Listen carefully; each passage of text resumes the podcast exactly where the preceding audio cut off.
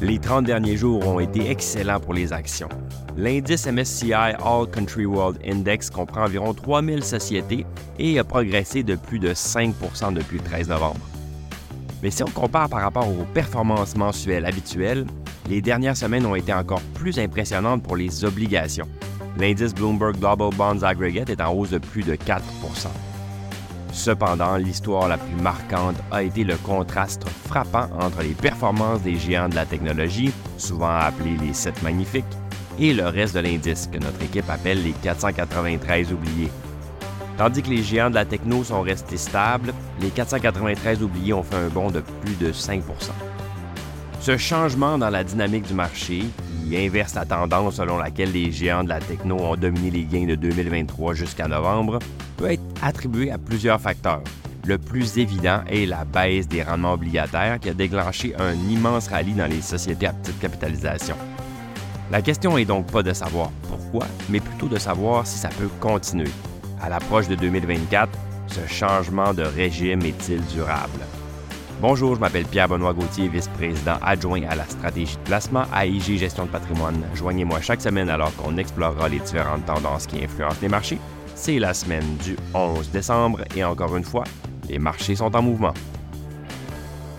La baisse des taux des bons du Trésor en novembre a mis Wall Street en état de fête, mais on ne peut pas s'empêcher de nous demander pendant tout ce temps-là est-ce que le marché doit faire attention à ce qu'il souhaite? C'est-à-dire que est-ce que la baisse des taux s'explique par des raisons qui sont positives ou négatives?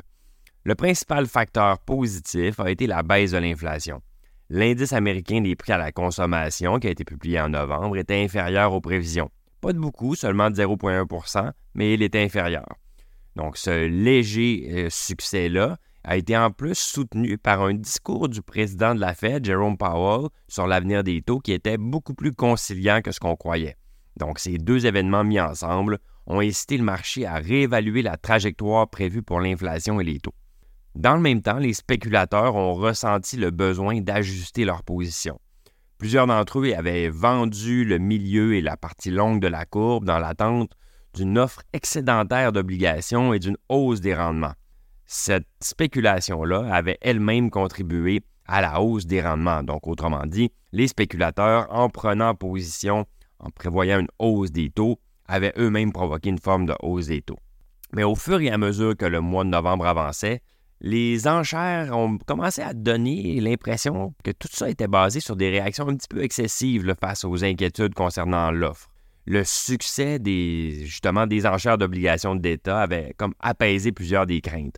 Parce qu'il faut comprendre que lorsque le, gouvernement doit euh, financer les déficits, on doit émettre des obligations et on le fait via des enchères. Lorsque les spéculateurs ont donc euh, sorti de leurs transactions, ben, les rendements se sont mis à baisser.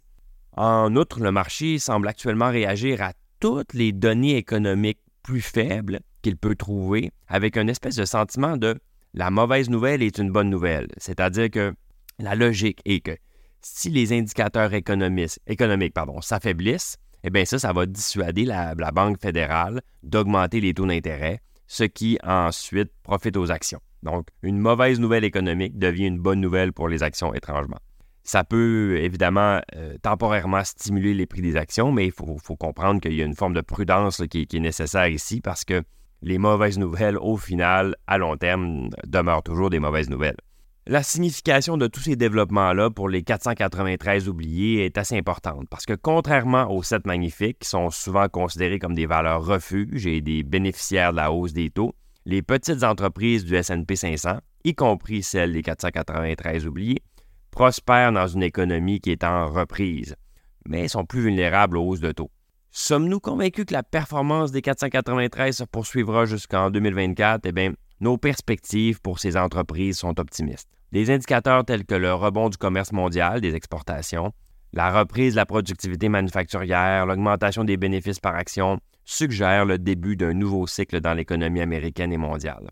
De règle générale, les entreprises de valeur et les petites compagnies se comportent bien dans ce type d'environnement-là, en particulier lorsque l'inflation diminue et que les politiques monétaires deviennent moins restrictives. La largeur du marché s'améliore les 493 oubliés rattrapent les 7 magnifiques. Merci d'avoir été avec nous. J'espère que vous avez apprécié ce balado. Si c'est le cas, n'hésitez pas à le partager à vos collègues et amis. Bonne semaine.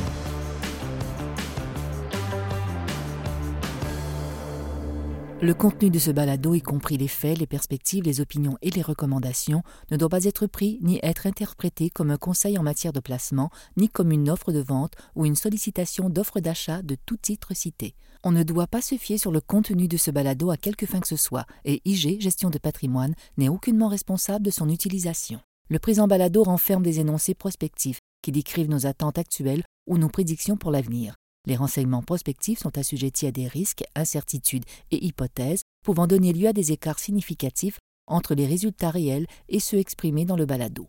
Nos opinions sont susceptibles d'être modifiées en fonction des conditions du marché. Les placements dans les fonds communs peuvent donner lieu à des commissions ainsi qu'à des frais. Veuillez lire le prospectus avant d'investir. Les fonds communs ne sont pas des placements garantis, leur valeur varie fréquemment et leur rendement antérieur peut ne pas se reproduire.